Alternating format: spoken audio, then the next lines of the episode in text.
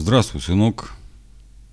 Пишу тебе сегодня свое послание.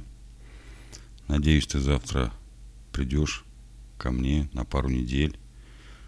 Пообщаемся, наобщаемся. Много есть чего интересного посмотреть, послушать. Я думаю, что и тебе это будет любопытно. И мало того, ты еще со своей девушкой погуляешь тут поближе все-таки, не мотаться туда-сюда, за город. Вот. Ну, что я хотел тебе сегодня сказать?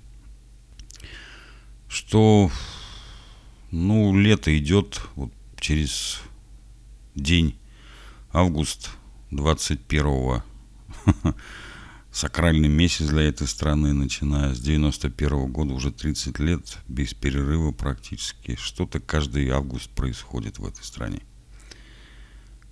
Вот. У меня что-то какие-то не очень хорошие предчувствия, ощущения даже больше, чем предчувствия относительно того, что в этом году, в этом августе будет. Ну, я думаю, нам еще удастся проверить, что там и как там.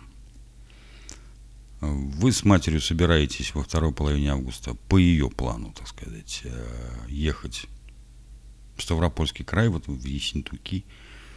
Но ты сам видишь, что происходит в близлежащих областях вокруг нас с этим ковидом. А еще впереди школа. Вот. И этот данный ковид очень нехороший имеет штамм, там дельта, или там индийский какой-то, бог его знает какой там штамм, как они его там называют, неважно. Главное, что молодежь болеет очень сильно, очень быстро и не самым лучшим образом. Вот сейчас вот пишут, все, все больницы заняты, э, коек уже не хватает, скорая не работает, люди там мучаются от всяких разных приставучих болезней к ним, ну, не только от ковида, естественно. А им не хватает. Врачей не хватает, больниц не хватает, коек не хватает. Это четкий показатель, четкий показатель того, что чиновники от здравоохранения, ну, Министерство здравоохранения в первую очередь, чиновники, все остальные очень плохо работают. Очень плохо работают, я поэтому, я никогда не хотел, не мечтал работать чиновником, ни, ни в какой государственной учрежденческой структуре не хотел. Никогда ни предложений не было. Вот. Ну, я не хотел работать и не работал никогда. Ну, потому что у меня есть свой взгляд, и всегда был взгляд свой, собственный, на то, что происходит, на то, что надо делать, как надо делать, когда надо делать. А, а там, ну, у чиновников это своя жизнь, своя система. И я как бы в нее никогда в жизни не вписывался. И, и не собираюсь вписываться. Теперь уже это мне никак не нужно. Вот чиновников я имею в виду всех, в том числе и судей, да, да, в том числе и нотариусов. Нет, не хочу. Там нет места творчеству. Это чиновники, Утром пришел, вечером ушел, а результат работы вообще не волнует никого. Вот и я бы очень не хочу, не хотел бы, не хочу видеть тебя чиновником каким-то. Ну, посмотрим, как будет дальше развиваться эта вся история. Сегодня прочитал одну статью. Учитель 40 лет в школе проработал, ну 38, он говорит, 38 лет. Учитель истории. И он такую фразу сказал, что педагогика это больше искусство, чем наука. И что-то как-то я не вижу в среде твоих учителей хотя бы одного человека, который бы относился к педагогике, то есть к работе с детьми, как к искусству. Для них это то же самое. Чиновничья работа. Пришел, сделал, ушел. Какой результат, то плевать. Просто плевать и все. Лишь бы начальство было довольно, лишь бы их никто не трогал, лишь бы зарплату вовремя платили. Пусть там маленькую, пусть там какую-то никаких других ништяков нет, но пусть они по 12 часов работают, но они сами себя не уважают. Они не понимают этого, как относиться к самому себе с уважением.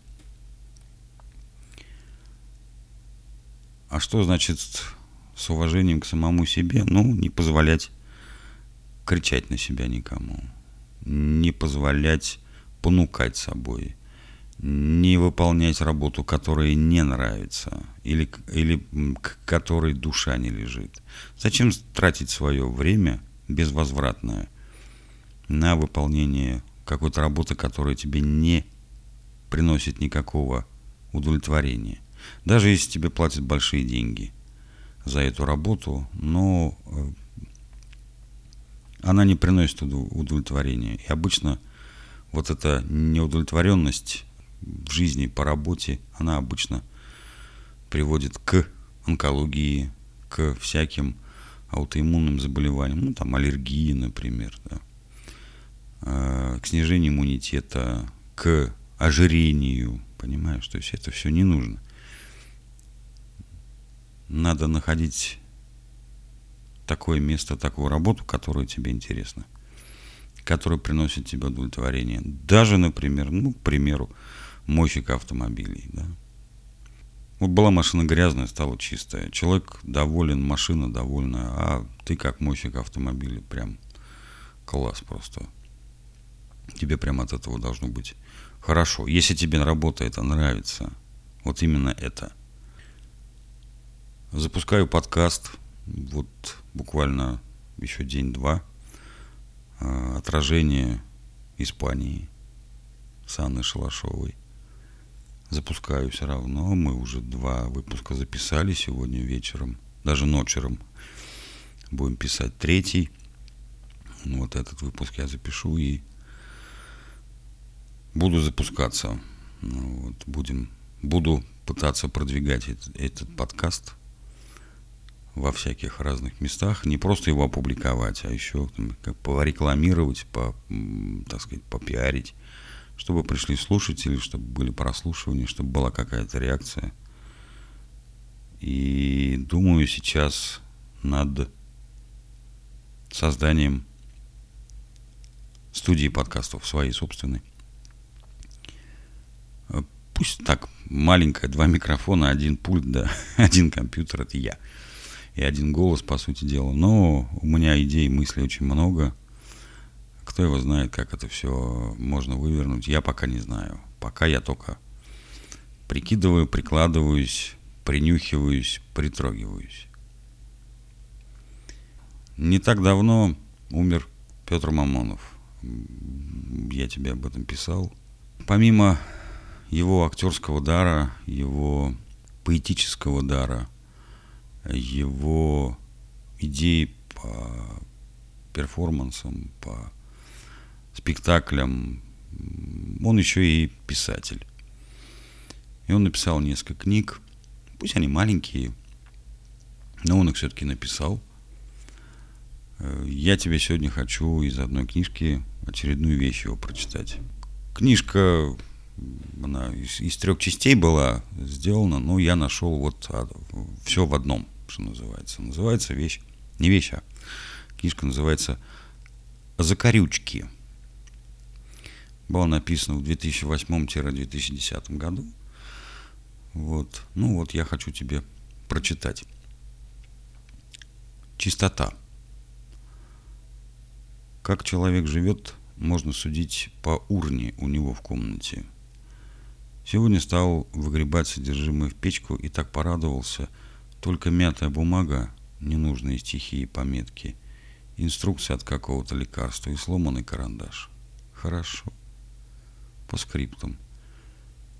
Сердце чистое-чистое, высоко-высоко. Мысли быстрые-быстрые, и снега далеко. Простираются внешние, а внутри по песку скачут пташечки вешние, позабыв про тоску. Скачут крошечки-мушечки, берега, берега. Я сижу на опушечке, за спиной пурга. Я стою у березоньки, потихоньку пою. Кто-то маленький розовый слышит песню мою. Я не ведаю вечности, да и как я могу посреди бесконечности устоять на бегу? На сегодня я закончил. Я жду тебя завтра. Все, пока.